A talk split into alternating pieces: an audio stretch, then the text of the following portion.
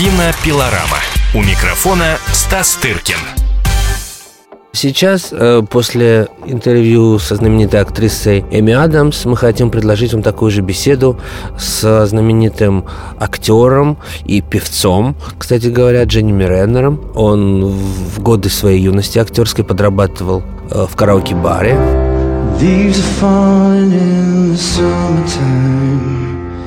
And the days and nights feel the same. I'm looking for the mask I hide behind. So then how'd you go and rain on this parade? Now I guess there's nothing more that I can say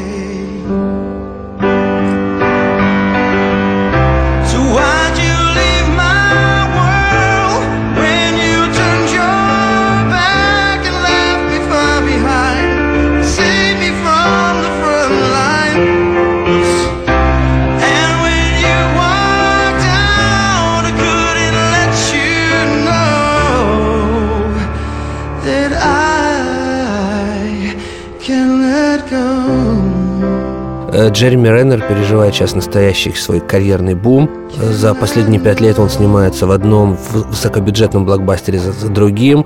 Здесь и комикс «Мстители», и новые части знаменитого сериала «Миссия невыполнима», и, наконец, «Эволюция Борна». Причем все эти проекты не заканчиваются, и Джереми будет участвовать во всех их грядущих ответвлениях, продолжениях и так далее. И, но вот идущая на наших экранах научно-фантастическая драма Дени Вильнева «Прибытие», кино совершенно другого разлива. Оно более философское, более авторское. Вы давно не попадали в стрессовую ситуацию? Сейчас считается? Ответы нужны нам как можно скорее. Чего они хотят? Откуда они? Черт, это все на самом деле. А сейчас что происходит? Они прибывают. Господи боже. Из таких фильмов, в общем-то, Джереми Реннер э, начинал свой путь к успеху, и главным из этих фильмов, конечно, является знаменитый «Херт Локер», по-русски э, фильм, который э, переводился у нас «Повелитель бури», его сняла Кэтрин Бигелоу, и который, в общем, очень здорово прогремел и завоевал Оскара.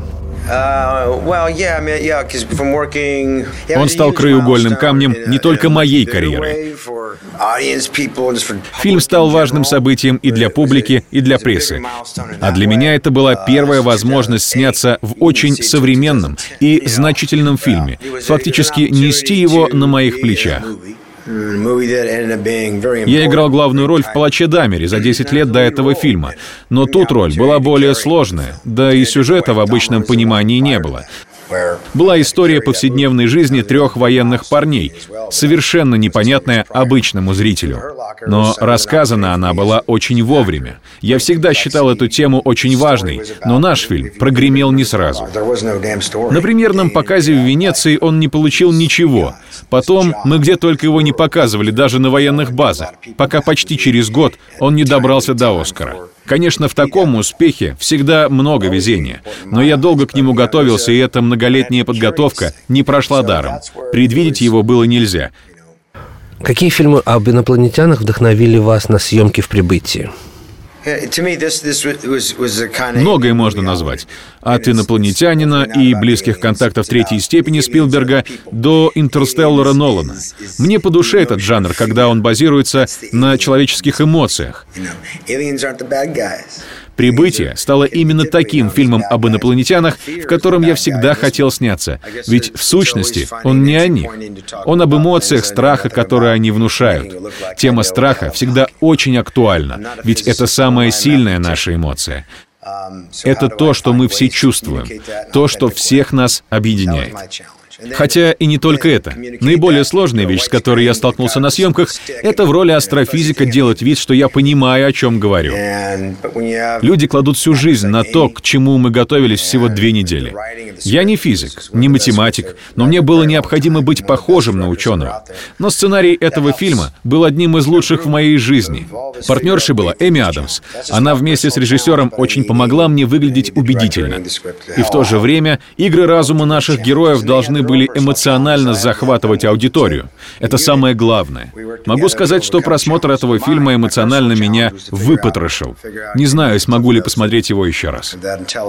Главная героиня фильма все-таки женщина, что не часто встречается в голливудских фильмах. К сожалению. Именно поэтому я и хотел сняться в этом кино. Это одна из главных причин. Мой персонаж выглядит на бумаге довольно бледно, но я решил, что хочу помочь Эми рассказать эту потрясающую историю. Мы знакомы с Эми с 1999 года. Познакомились в караоке-баре, где я пел за деньги, чтобы оплачивать свои счета. И я получал от бара бесплатную выпивку.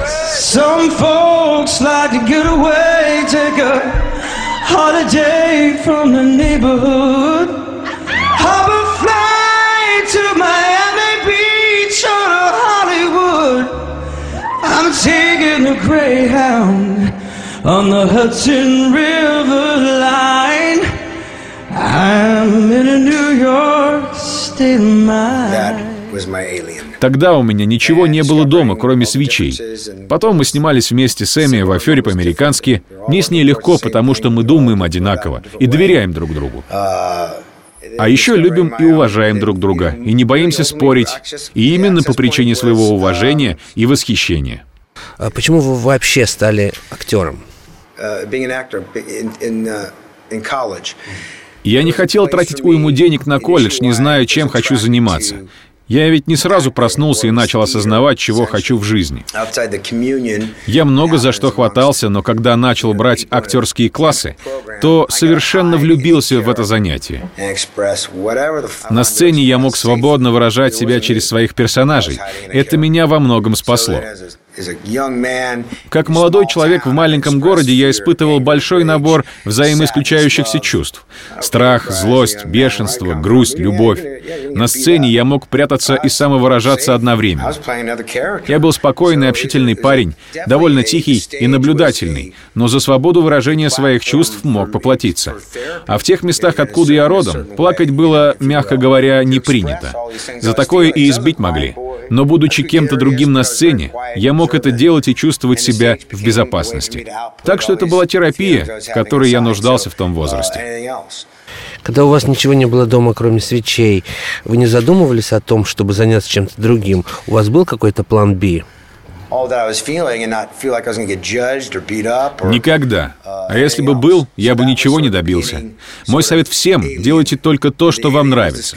Моя работа делала меня счастливым, как ничто другое. Я возвращался домой из караоке-бара, засыпал, просыпался в полдень, принимал душ, шел в тренировочный зал и занимался тем же, чем занимаюсь и сейчас. Ходил на актерские тренинги, пробы, прослушивания. Это была и светская жизнь. Все равно никакой другой я не мог себе позволить. Но я занимался и до сих пор занимаюсь многим. Музыкой, например. Возможно, даже диск однажды выпущу. Возможно, открою свою кинокомпанию. Но если я даже не снимусь больше ни в одном фильме, я все равно буду носить большую хищную улыбку на своем лице. Потому что лучшая моя роль на сегодня — это роль отца. Поскольку я воспитывал и свою сестру, и ее ребенка, все это мне знакомо. Я же старший в семье. Вместо того, чтобы пинать мяч, я всегда помогал маме. Короче, лучше роли отца я до конца своих дней все равно не сыграю. Да я и не рвусь. Наоборот, все эти роли только отвлекают меня от самого главного — быть рядом с моей дочерью. Думаю, что съемки в 19 серии «Миссии невыполнима» не помогут мне в этом. Поэтому мой план А — это быть со своим ребенком, а актерская работа — это и есть план Б. Личное дело. Джереми Реннер Родился 7 января 1971 года в Калифорнии. Был старшим в семье из семи детей. Отец владел местным боулингом. В школе играл на барабанах, но долго не мог определиться с профессией, пока не попал на актерские курсы.